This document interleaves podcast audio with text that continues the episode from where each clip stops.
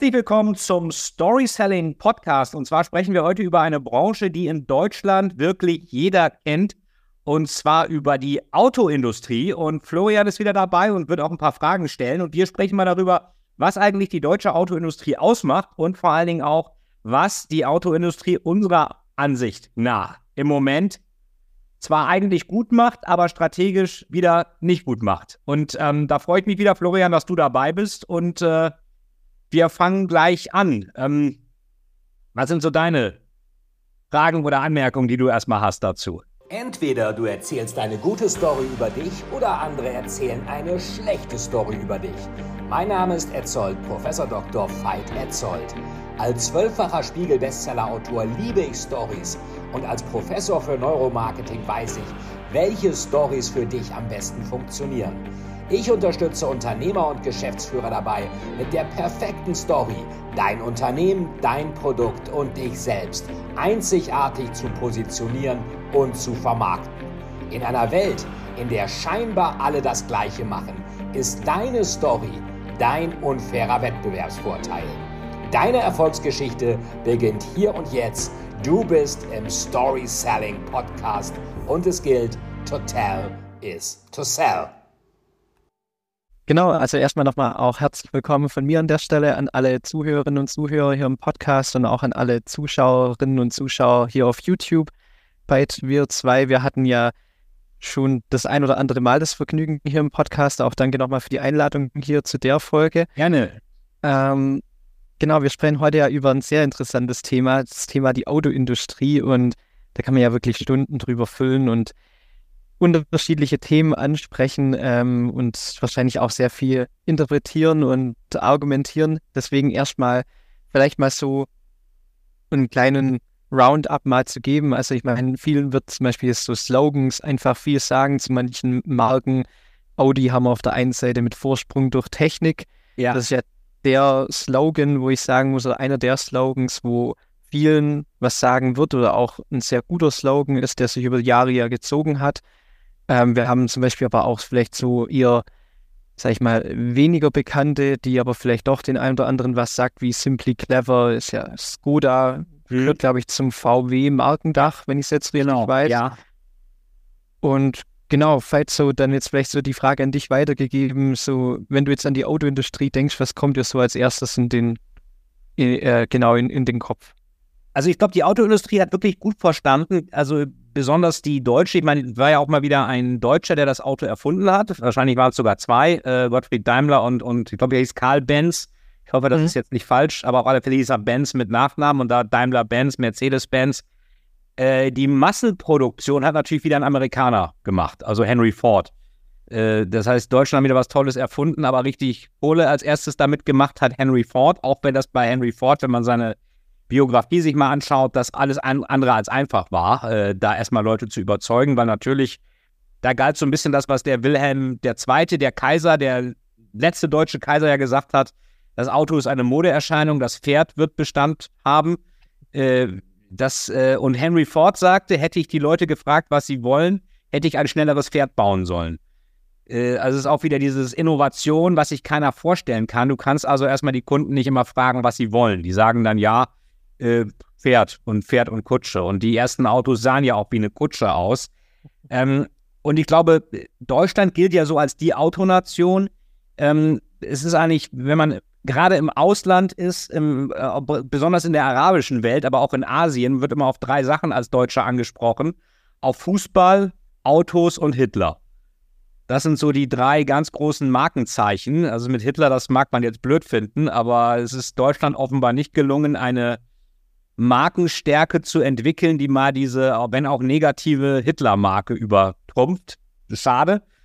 Gute Nachricht ist, die Autoindustrie ist so stark, dass sie immer mitgenannt wird. Haben wir natürlich wieder eine Situation, dass ja der Volkswagen-Konzern genau genommen von den Nazis äh, aufgebaut wurde, weil man ein Kraft durch Freude Auto, also einen Volkswagen für das Volk wollte. Ähm, mhm. Gibt ja auch diese Geschichten, Hitler hat die Autobahn gebaut. Ich glaube, die erste war gar nicht von ihm, aber sicherlich hat er da den Aufbau mit vorangetrieben, weil er diese Motorisierung unbedingt wollte. Das wollten aber andere auch. Das war also nicht nur er. Also insofern ist da schon diese Verbindung, da. Ähm, und ähm, Volkswagen, ich glaube, Wolfsburg wurde ja extra auch entworfen als Stadt von Volkswagen. Mhm. Und ähm, Wolf, Wolfschanze hieß ja das Hauptquartier von Hitler. Adolf heißt Adal Wolf, der edle Wolf als Name, deswegen war ihm das Wort Wolf so wichtig, deswegen Wolfsburg.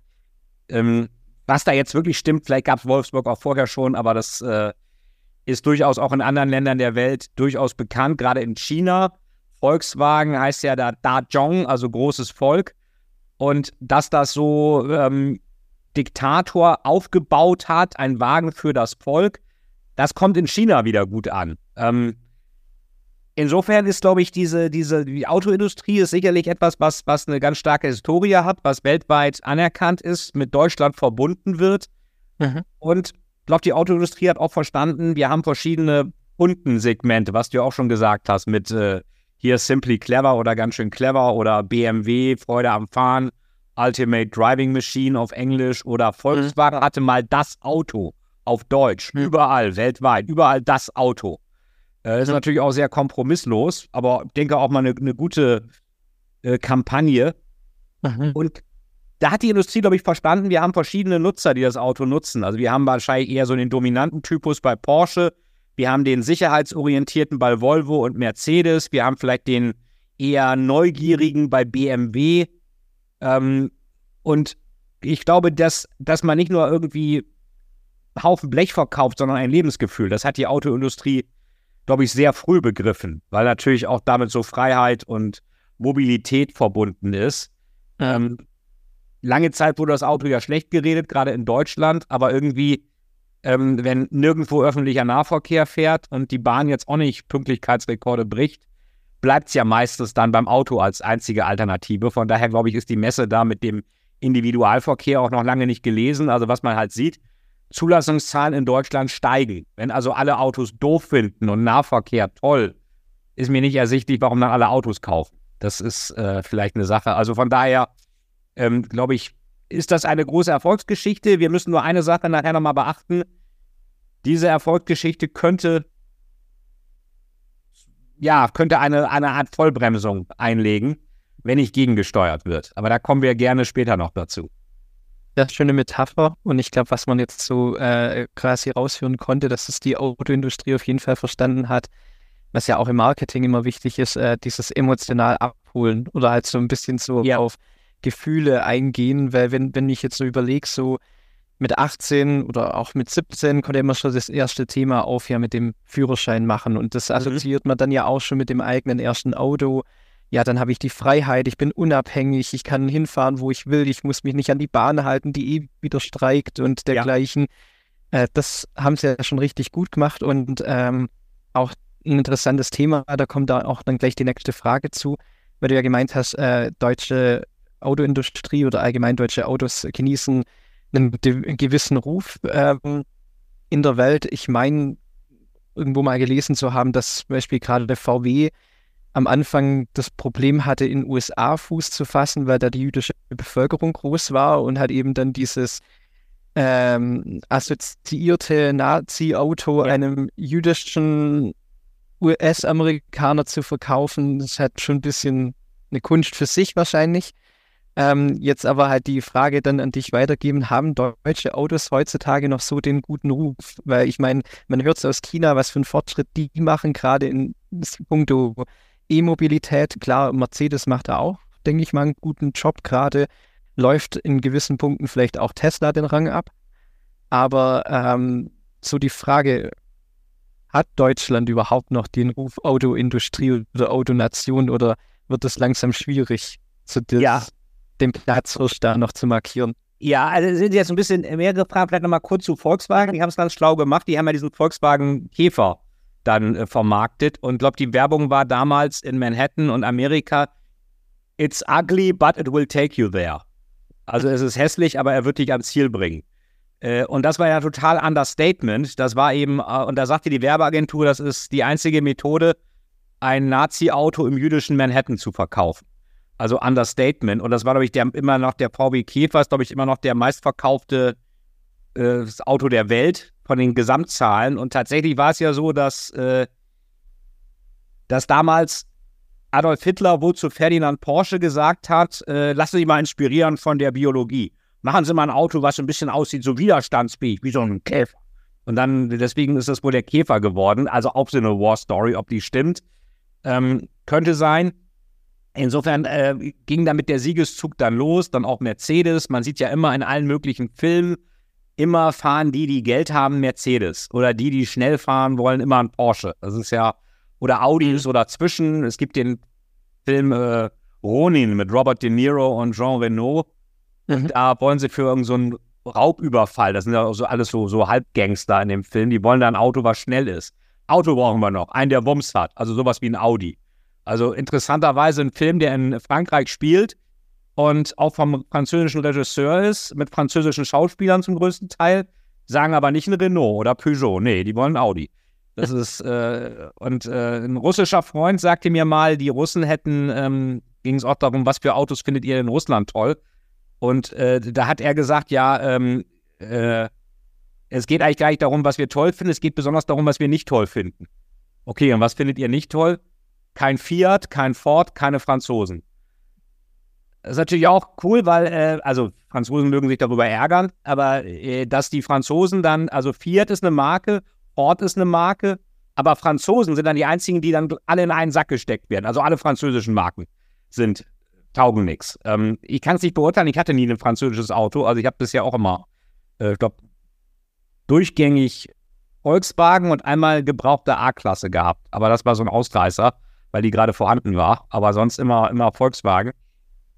Mit dem Ruf, ich glaube, der ist immer noch sehr gut. Und ich glaube, ähm, was ja auch viele gar nicht wissen, Mercedes hat es ja hingekriegt, äh, als eine der einzigen, diese, es gibt, glaube ich, irgendeine Zulassung, dass du autonom fahren darfst bei bestimmten Strecken.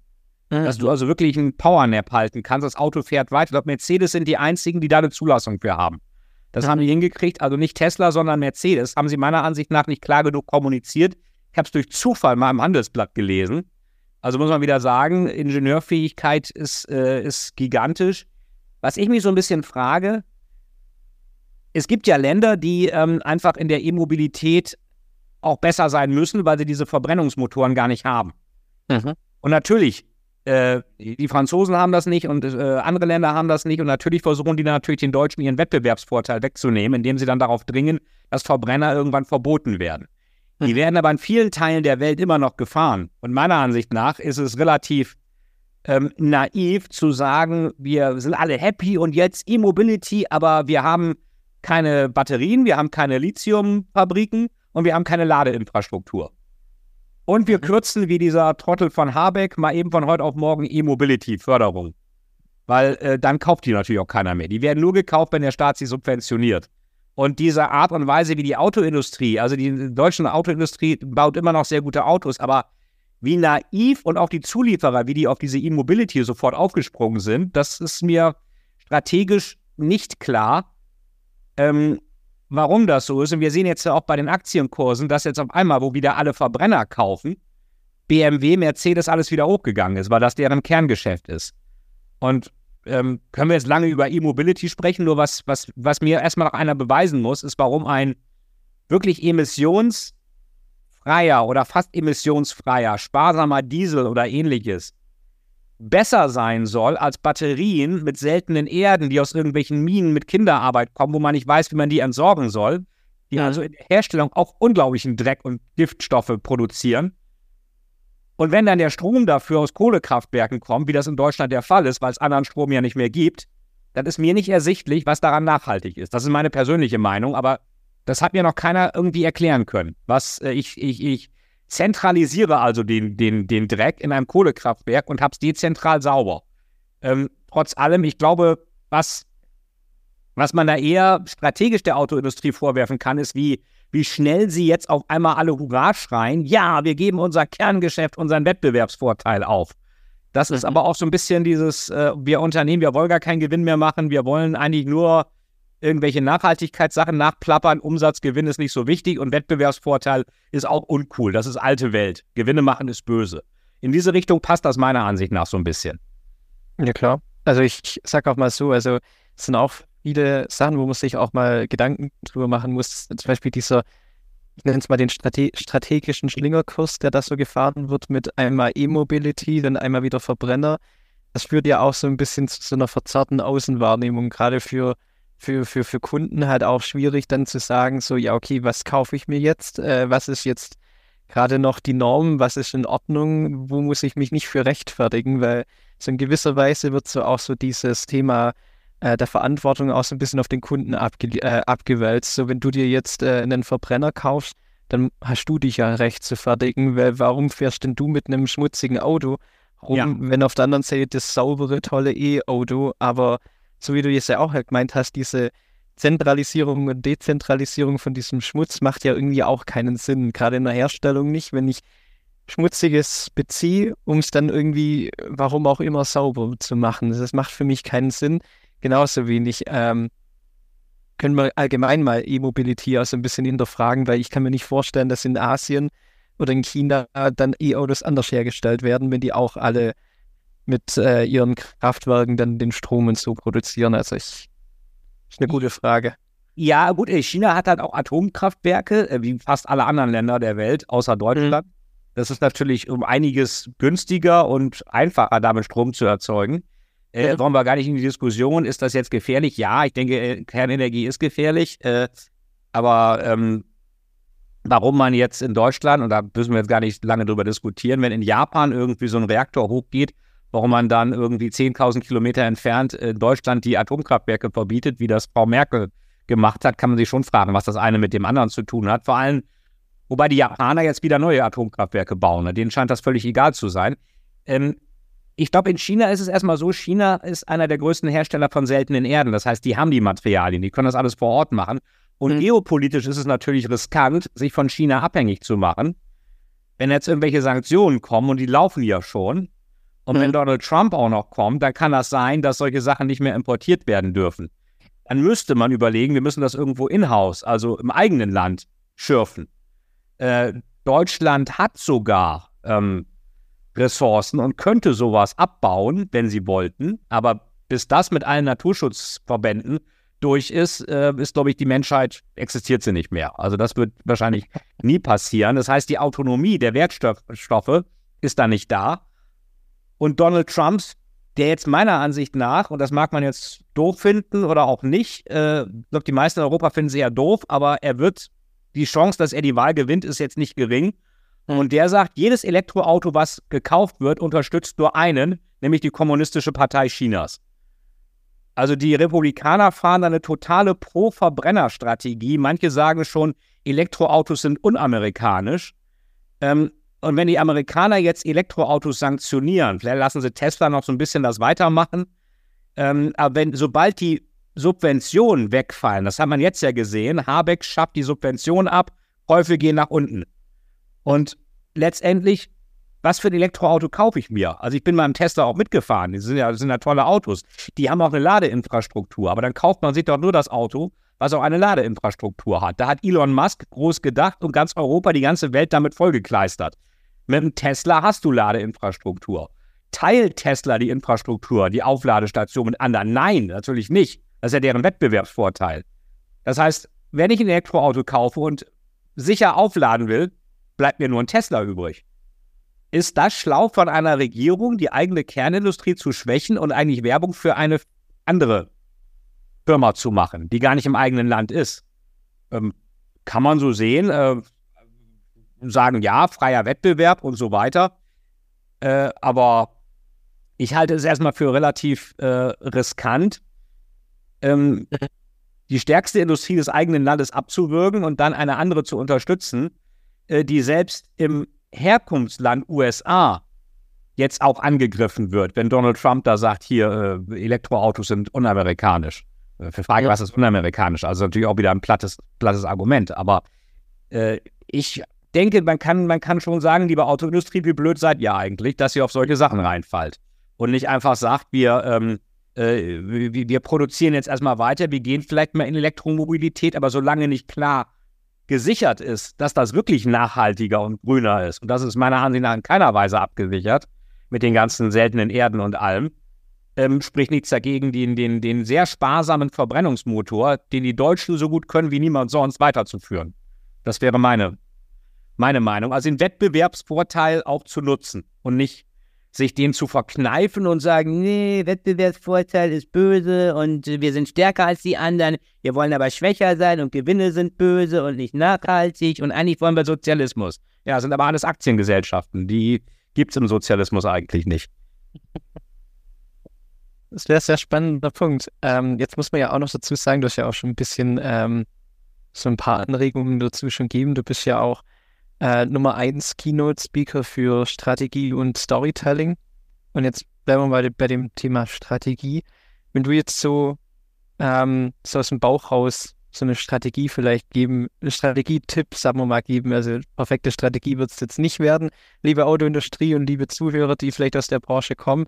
Aber was für strategischen Anregungen würdest du denn der Autoindustrie geben, wenn die jetzt sagen würden, hey, okay, ich höre jetzt gerade diese Folge, diese Podcast-Folge, ja. es macht alles schon Sinn, was hier gerade äh, gesagt wird und äh, die Bedenken sind auch alle plausibel. Aber wo könnte man am besten ansetzen? Also die Autoindustrie, und das wundert mich, die ist ja sehr gut in der Lobbyarbeit. Also es hat ja einen Grund, warum doch die meisten Autobahnen in Deutschland, auch wenn da viel äh, investiert werden muss, aber Autobahnen sind meist im viel besseren Zustand als Bahnstrecken. Das ist ja auch ein Grund. Also alle wollen Nachhaltigkeit und Bahn fahren und Bahn, wenn sie mal funktioniert, ist es ja auch toll. ICE ist ja, ist ja nicht schlecht, wenn er pünktlich ist und schnell fährt. Also was oder wie in Frankreich oder Japan oder Spanien, diese Schnellzüge, die nicht an jeder Milchkanne halten, die sind ja deutlich schneller als jedes Auto. Ähm, das hat ja einen Grund, warum die Autobahnen toll aussehen und die Bahnstrecken nicht, weil die Autoindustrie die Politik natürlich auch mit guter Lobbyarbeit dazu gebracht hat. Kann man jetzt auch gut oder doof finden, was mich aber wundert, sie können das ja theoretisch. Also eigentlich müsste jetzt jeder Automanager sich auch mal in Talkshows blicken lassen und mal vorrechnen, äh, was eigentlich die Emission bei Batterien ist. Da gibt es ja auch diese schönen Horror-Stories, dass die auch gerne mal in der Tiefgarage explodieren oder auf einem Containerschiff oder so. Das ist also auch noch nicht so äh, der, der, der, das, das, das, das Himmelreich, was daraus kommt. Mhm. Und das einfach mal klar argumentieren. Äh, Leute, wir sind eigentlich nachhaltiger als alles andere, selbst wenn wir den Verbrennungsmotor nutzen. Also ich kenne diese Rechnung nicht. Wenn es die aber gibt, kann mir vorstellen, dass es auf alle Fälle nicht viel weniger nachhaltig ist, ähm, dann muss das auch mal kommuniziert werden. Genau wie die Geschichte mit, mit Mercedes, die da irgendwie diese, diese Zulassung haben, dass man fast autonom fahren kann. Und das erfährt man mal auf Seite, also irgendwie im Nebensatz im Handelsblatt und sonst nirgends. Ähm, das, äh, äh das muss viel klarer kommuniziert werden, weil natürlich äh, wir sehen jetzt, äh, was die Chinesen machen, die mit, mit, mit BYD, Build Your Dreams, äh, jetzt auch Containerladung voll Autos nach Europa fahren. Und ich glaube, da die frisch angefangen haben mit der Elektromobilität, äh, werden die immer einen Wettbewerbsvorteil haben, als die, die eigentlich von was anderem umstellen. Und mhm. ähm, da könnte man sagen, beide können parallel existieren. Und vor allen Dingen, was diese Ladeinfrastruktur und alles angeht, äh, wird es wahrscheinlich noch eine Weile bei Benzin bleiben. Vielleicht nicht jetzt die nächsten 100 Jahre, aber mhm. eine gewisse Zeit schon. Und das sollte meiner Ansicht nach die Autoindustrie mal klarer kommunizieren und sich nicht immer so als, als, als Sündenbock äh, da äh, hinstellen. Das ist ja auch ein Thema in der Werbung, dass wirklich Werbung oft so tut, als ob man sich für sein Produkt entschuldigen würde. Äh, und das, ja, nee, und, und, und auch, auch so, so, auch so bei Banken sieht man ja auch immer so komische Typen im Kapuzenpulli, die da irgendwie mit Kopfhörern durch die Gegend opsen, wo man sagt, immer, wollt ihr den wirklich als Kunden haben, wo man auch was auch nichts mit der Bank zu tun hat. Also Werbung ist ja extrem politisch korrekt und woke sagt man ja heutzutage und auch so, äh, dass man dem Unternehmen auch wirklich glauben soll, nein, wir wollen nichts verkaufen, nein, wir wollen keine Gewinne machen. Problem ist nur, es hängen Millionen Arbeitsplätze an der Autoindustrie in Deutschland. Ich glaube, ihre Gehälter wollen die Leute schon bekommen. Und mich wundert so ein bisschen, wir sehen ja, dass die Zustimmungsraten auch jetzt zu der Regierung, Ampel, SPD, Grüne, komplett nach unten gehen. Also dieser ganz grüne Zeitgeist, grün, ohne dass da was hintersteckt, ohne dass es quantifizierbar besser wird, der ist schon wieder am Abstieg begriffen. Und die Industrie scheint das irgendwie nicht so richtig zu begreifen, sondern glaubt immer noch, sie müsste sich an diesen Zeitgeist anbiedern. Einen Zeitgeist, der schon gar nicht mehr da ist. Und das ist eigentlich mhm. die größte Blödheit. Also ich bieder mich bei jemandem an, den es gar nicht gibt. Das, das, das hat fast schon was Religiöses. Also ich glaube an irgendwas, was ich nicht sehen kann. Ähm, das, äh, also nichts gegen Religion, soll jeder glauben, was er will. Und ich glaube auch, dass es eine höhere Macht gibt. Aber das scheint mir so zu sein, ich glaube an irgendwas, was es gar nicht gibt. Und äh, ich glaube, aus diesem komischen Dornröschenschlaf darf die Autoindustrie jetzt gerne mal aufwachen. Und liebe Manager da draußen, wenn ihr da eine gute Story für braucht, dann meldet euch natürlich gerne. Ich habe auch schon viel für die Autoindustrie gemacht. Ich mache schwerpunktmäßig, sind wir unterwegs in der bei abstrakten Produkten, aber Autoindustrie, vielleicht ist das mal eine Story jenseits der Autos, die jetzt notwendig ist. Mhm. Das ist eigentlich auch nochmal ein guter Hinweis auf äh, eine Frage, die mich jetzt gerade noch, äh, sag ich mal, plagt so ein bisschen oder die raus möchte ähm, in unserem Gespräch ist, äh, du hast äh, gerade noch gemeint, so, ähm, dass so manchmal die Story fehlt oder so die Bereitschaft, drüber zu reden, über manche Sachen in der Autoindustrie. Ähm, ich glaube so, ich weiß nicht, äh, ich würde mal sagen, so ein bisschen so eine ungesagte Wahrheit im Storytelling ist ja immer so ein bisschen, wenn du was Gutes tust, dann red auch drüber. Also ja, schweig's nicht tot. Ähm, sollte man generell nicht. Ähm, jetzt ist aber die Frage, wa warum, also die Frage an dich, warum denkst du, dass da nicht drüber kommuniziert wird? Also ich meine, wa warum tut die Autoindustrie dann einfach da nicht drüber kommunizieren? Man muss ja irgendwelche Gründe haben oder sagt man, also ist man so gebeutelt seit dem VW-Diesel-Skandal, seit damals, dass man sagt, okay, am besten lassen wir einfach das Kommunikationsthema und so wie du ja auch immer sagst, so, eigentlich sollte man die Hoheit über die eigene Story keinem anderen geben als ja. sich selber. Aber es, es, wirkt manchmal so, als äh, würden andere dann eine bessere Story erzählen und die ist ja meistens dann negativ, anstatt dass man halt eben selber sagt, okay, ich erzähle jetzt meine Story.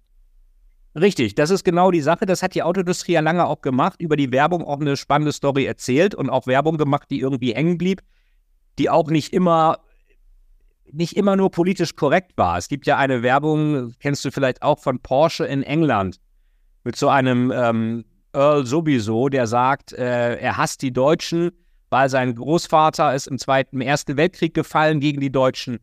Äh, nee, sein, sein Groß Urgroßvater im Ersten Weltkrieg gegen die Deutschen. Sein Großvater ist im Zweiten Weltkrieg gefallen gegen die Deutschen. Sein Vater war Geheimagent und wurde vom MI6 und wurde in Potsdam erschossen.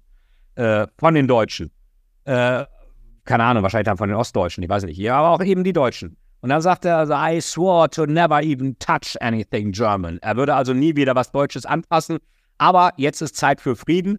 Und dann steigt er vor seinem Landsitz in so ein Porsche und fährt damit weg. Das ist, äh, oder, oder auch diese Mercedes-Werbung, äh, wen, wen beschützt du denn? So zwei Schutzengel. Wen beschützt du denn? Ein Autofahrer. Was fährt der denn? Mercedes. Faule Sau. Äh, also auch mit diesem, diesem Desaster, Autounfall so zu spielen. Wo man sagt, oh Gott, du kannst ja nie mit Angst verkaufen, aber dieses Szenario ist halt drin in jedem anderen Auto. Und das ist wirklich so, äh, Unfallstatistik. Viele Autos, wo du im Mercedes vielleicht irgendwie eine, eine Quetschung hast, hättest du in anderen Autos nicht überlebt vom Unfall her. Also das ist ja, ist ja ein Argument, diese Sicherheit dahinter. Und insofern polarisieren, das kann sie eigentlich ganz gut. Ich glaube aber, dass die ganze, ganze Werbeindustrie total politisch korrekt weichgespült ist. Mhm. In den Marketingabteilungen auch diese Typen sitzen, die äh, ähm, irgendwie dann immer rund um die Uhr das Firmenlogo in Regenbogenfarben zeigen und alle gendern und alle sind Vogue und diese Agenda spielen, aber nicht die Agenda, wir wollen auch Umsatz machen. Da hat Rainer Zittelmann gerade einen interessanten Artikel im Fokus geschrieben. Und interessanterweise, die vertrauenswürdigste Automarke in Deutschland. Wer mag das wohl sein? Ähm, gute Frage. Es jetzt ein paar einfallen, aber ich ja, sage jetzt mal aus dem Bauch raus, vielleicht dann doch noch VW. Ja, ist VW, genau. VW, obwohl die ja so böse, ja klar war dieser Ab Ab Abgasskandal, war das Mist. Aber andererseits haben auch amerikanische Firmen auf diese Weise beschissen. Die Zulieferer waren auch alle involviert, nicht nur Volkswagen. Das macht die Sache nicht besser. Ähm, aber ich finde auch, wenn man sich auch mal anguckt, wie, wie, wie, wie teilweise auch manche Banken oder Versicherungen äh, Kunden übers Ohr gehauen haben, also als ob das die einzigen wären, die jemals was Schlechtes gemacht hätten. Also äh, dieses Büßergewand, das haben die ja auch angezogen und toll ich glaube, und das ist ein interessanter Punkt, bin ich jetzt gerade durchgekommen durch deine Frage, Florian. Ich glaube, dieser Dieselskandal war so eine Art, äh, oh Gott, jetzt müssen wir uns läutern und uns den äh, Diesel- und Kraftstoff-Verbrennungsmotor verkneifen und uns praktisch so hier sowieso so kasteien und selbst so flagellantenartig und selber prügeln mit der Elektromobilität, die wir eigentlich gar nicht richtig können und auch nicht richtig wollen. Ich glaube, das ist der Grund. Aber Und das reden halt diese, die, diese eher woken Leute den Vorständen ein und weil die so viel auf der Platte haben, sagen sie, ja, werden schon recht haben, die sind näher an den Kunden, was natürlich nicht stimmt. Ähm, weil ich glaube, der typische Autofahrer, der will auch von A nach B kommen, der will nicht irgendwie drei Stunden auf den Bus warten. Und der ist auch meiner Ansicht nach eher so ein bisschen konservativ, würde ich jetzt glauben. Also mhm. von daher, ähm, ich glaube, dieses, dieses, äh, das war der ganz große Sündenfall. Vertreibung aus dem Paradies war der Dieselskandal und ich versuche mich jetzt mit der E-Mobility, äh, E-Mobility oder E-Mobilität einfach davon reinzuwaschen und will mir von irgendwelchen Leuten Absolution holen, die meine Autos aber gar nicht kaufen. Wirkt auf jeden Fall so. Also ähm, ich glaube wirklich auch, dass dieser Dieselskandal oder die Dieselaffäre, glaube ich, sehr viele Kerben hinterlassen hat. Ja. Äh, oder halt auch sehr, sehr viele große Gräben aufgerissen hat. Aber ähm, jeder, der den Podcast jetzt schon länger verfolgt äh, und dich kennt oder wer dich vielleicht auch noch nicht kennt, dann sei das nochmal gerne an der Stelle erwähnt. Ähm, Veit nennt immer das so gern den Story Code. Da gibt es auch, wir haben Situationen, auch das Desaster, das wäre in der Autoindustrie dann ja. das Desaster gewesen. Aber da muss es ja nicht enden. Es gibt immer einen Wendepunkt und auch ein Happy End. Und äh, es wäre schön dann quasi, um jetzt auf das Marketing-Thema anzusprechen, dass man da eben dann auch ähm, diesen Wendepunkt, das Happy End findet und halt nicht eben irgendwie so nach außen hin darstellt, wir sind quasi äh, gebeutelt von unserer eigenen Vergangenheit, ähm, weil diese schön gut, aber wenn man nach außen hin merkt, okay, man steht nicht wirklich hinter E-Mobility, weil eben dieser strategische Schlingerkurs, um darauf nochmal anzuspielen, dann immer wieder durchdringt, dann sollte man sich vielleicht schon mal überlegen, wie man da was anderes macht, ob man dem Kunden vielleicht mal doch mehr Gehör wieder schenkt und eigentlich wirklich mal raushört, was möchte der und wenn, äh, sag ich mal, da wir in einer Demokratie leben, 80 von 20 für den Verbrenner sind, dann sollte man vielleicht sich mal überlegen, ja, okay, dann wirklich auch das, was du vorhin gemeint hast, diese Rechenaufgaben mal bringen in bestimmte Talkshows oder andere öffentlichen äh, Formate und sagen, hey, Verbrenner ist vielleicht gar nicht so schlecht, so schädlich, wie man immer das ähm, ja, äh, nach außen hin da den Teufel hinschieben möchte. Ja, ganz genau. Das ist, äh, die Mehrheit will halt was anderes und wir haben halt Minderheiten, die sich als Mehrheiten ausgeben. Ja. Und äh, da fallen dann die Leute drauf rein. Was man natürlich dazu sagen muss, ähm, das war ja unter Martin Winterkorn, dieser Dieselskandal. Und mhm. es gab wohl, er hat unglaubliche Gewinne für Volkswagen gemacht, aber es gab wohl eine Kultur des nicht, äh, des nicht klaren Feedbacks. Also viele haben sich nicht getraut, das zu kommunizieren. Und ich hatte mal mit einem gesprochen, der war Manager, glaube bei Audi, da kam Winterkorn ja her und da wollten sie mal im Hauptquartier irgendwie eine neue Cafeteria mit Begegnungszonen und Sitzzonen und so machen. Und da sagte er wohl, Cafeteria, Sitzzonen brauchen wir nicht. Die Leute sollen ja arbeiten durch quatschen. Also das ist natürlich so ein, so ein, so ein ganz altertümliches Managementbild, so nach dem Motto, sobald die nicht nur am Rechner hocken oder in einer Werkshalle, sind die sofort unproduktiv. Äh, und ich glaube, in so einem, einer Führungsstruktur, äh, die ich über ihn jetzt, ihn jetzt viel gehört habe, ist es natürlich auch nicht möglich zu sagen, ey Leute, diese Abgassachen und so, das passt alles überhaupt nicht, sorry, das können wir so nicht machen. Und da wurde dann einfach alles abgenickt. Also es war auch ein großes, meiner Ansicht nach, großer Managementfehler dahinter. Das soll auch diesen Dieselskandal ja auch nicht schönreden. Aber da muss man auch mal sagen, hier Strich drunter, weil das ist ja auch in der ähm, katholischen Kirche mit der Beichte wenn du mhm. deine Sünden gebeichtet hast, dann kannst du auch neu anfangen. Das ist auch alles erledigt. Also irgendwann muss auch mal Schluss sein und nicht dieses, äh, diesen Stein immer um den Hals mit sich rumtragen und sich da so selber äh, Bußgürtel an und äh, sich ständig kasteien, oh, wie waren wir böse und jetzt muten wir uns die E-Mobility zu, die wir eigentlich, äh, die wir nicht so gut können wie die anderen, die wir eigentlich auch nicht so wollen wie die anderen und die die Kunden von uns auch nicht wollen. Wir machen es aber trotzdem, damit wir irgendeiner Minderheit dann gefallen, die uns Absolution erteilt. Hm. Das ist meiner Ansicht nach nichts, was mit gewinnorientiertem Unternehmertum zu tun hat. Das ist ja eher psychologisch irgendwas, aber es ist meiner Ansicht nach völlig unpragmatisch. Sehe ich genauso. Dann, äh, also quasi final, um vielleicht hier auch dann den Punkt auf die Folge zu setzen, ähm, zu sagen, liebe Autoindustrie, liebe Zuhörerinnen und Zuhörer, liebe Zuschauer und auch liebe, liebe Zuschauerinnen, ähm, es gibt immer sage ich mal, die Möglichkeit, eine gute Story zu erzählen, was ich aus dem Gespräch auch mitnehme. Man muss nicht immer an der Vergangenheit hängen bleiben. Ich habe mal irgendwo den schönen Spruch mal gehört, wer äh, die Vergangenheit in die Zukunft überträgt, der hat keine Zukunft. Das kann man sich vielleicht auch mal so hinter die Ohren schreiben. Man, jeder macht mal Fehler. Aber man, wenn man mal dafür gerade gestanden hat, dann darf man auch weitermachen. Ähm, von dem her, wie kann man weitermachen, um das vielleicht in die Richtung zu lenken, indem man eine gute Story erzählt und da bist du ja Experte für Fight. Ähm, weil es gibt ja sowas, das nennt sich den Storytelling MBA und äh, da darfst du gerne ein paar Worte drüber verlieren noch. Äh, die Frage an dich, was ist der denn genau, der Storytelling MBA? Genau, es gibt den Storytelling MBA, da ist die Möglichkeit, ein halbes Jahr lang zusammen mit mir, ähm, mit, mit, mit einem spannenden Team von, von anderen Kunden auch an der eigenen Story zu arbeiten. Geht äh, ähm, sechs Monate lang, werden wir auch verlinken. Das ist Beispiel, wenn, wenn sie zum Beispiel als Führungskraft ein Team hast und sagst, die sollen mal eine bessere Story erzählen, äh, dann ist das extrem gut dafür. Wir verlinken auch darunter. Du kannst dir also alles auch selber praktisch einteilen, wann du was lernen möchtest und hast dann immer Coachings ähm, zu Stories, zu Storyvertrieb und zu Positionierung ähm, mit mir. Online-Calls in der Woche. Wenn du jetzt selber eine Top-Führungskraft bist und auch selber dranbleiben möchtest, dann gibt es natürlich auch noch die Coaching- und Mentoring-Programme. Auf die werden wir auch verlinken. Wir sind auch gerade dabei, äh, die jetzt auch nochmal neu aufzustellen. Also wenn du sagst, ja, ich will jetzt echt in die Talkshow, ich will jetzt hier den Leuten mal sagen, äh, dass nicht alles schlecht ist, was wir machen und mal Tacheles reden und die Meinung und nicht nur die Fake News zulassen, sondern auch die wahren Stories, dann checkt auch mal diese Links und ähm, was man auch dazu sagen muss, ich glaube, Volkswagen hat äh, 50 Milliarden oder noch mehr gezahlt an Strafen. Also es ist ja nicht so, dass sie da straffrei rausgegangen sind. Also irgendwann ist auch mal mit dem Büßen äh, genug, wenn du also sagst, du willst deine Story jetzt in die eigene Hand nehmen. Und weil entweder du erzählst eine gute Story über dich oder andere erzählen eine schlechte Story über dich.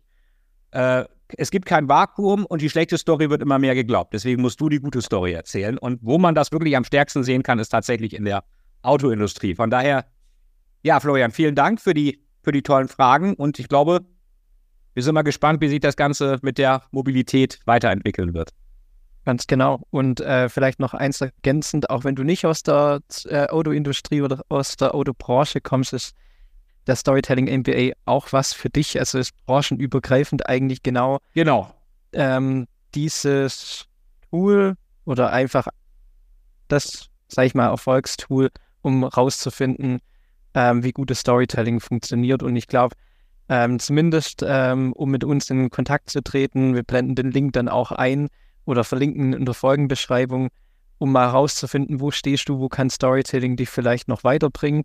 Das soll es dir wert sein. Und an der Stelle dann danke ich dir auf jeden Fall, Veit, für die tolle Folge, äh, das tolle Gespräch.